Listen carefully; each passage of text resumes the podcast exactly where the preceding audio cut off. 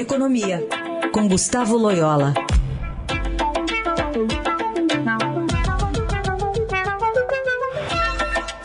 Loyola, bom dia. Bom dia, Carol.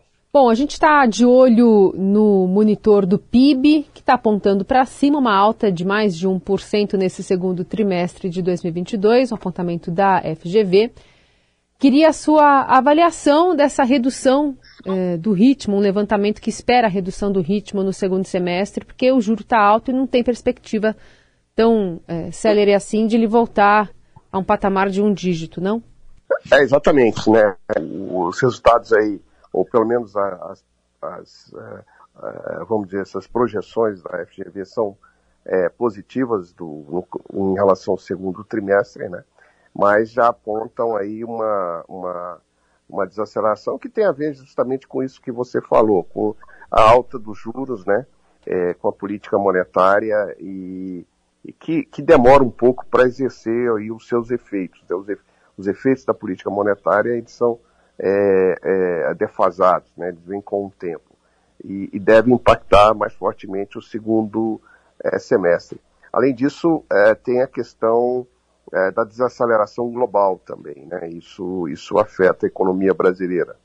E, ademais, tem é, também a questão da, das incertezas eleitorais, né?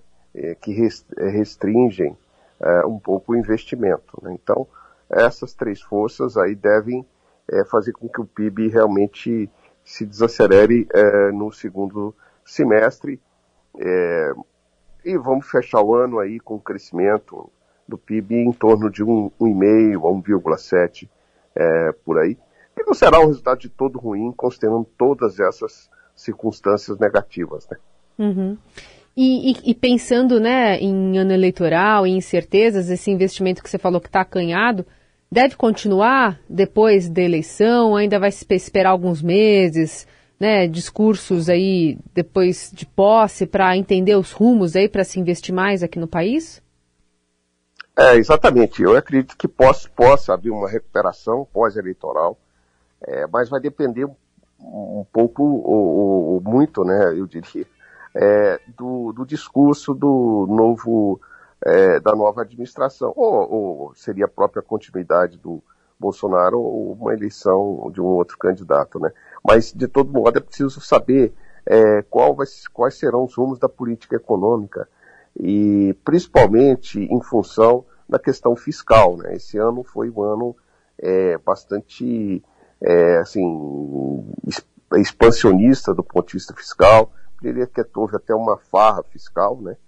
e não dá para sustentar esse ritmo de alta uh, de gastos no próximos, no, nos próximos anos. Né?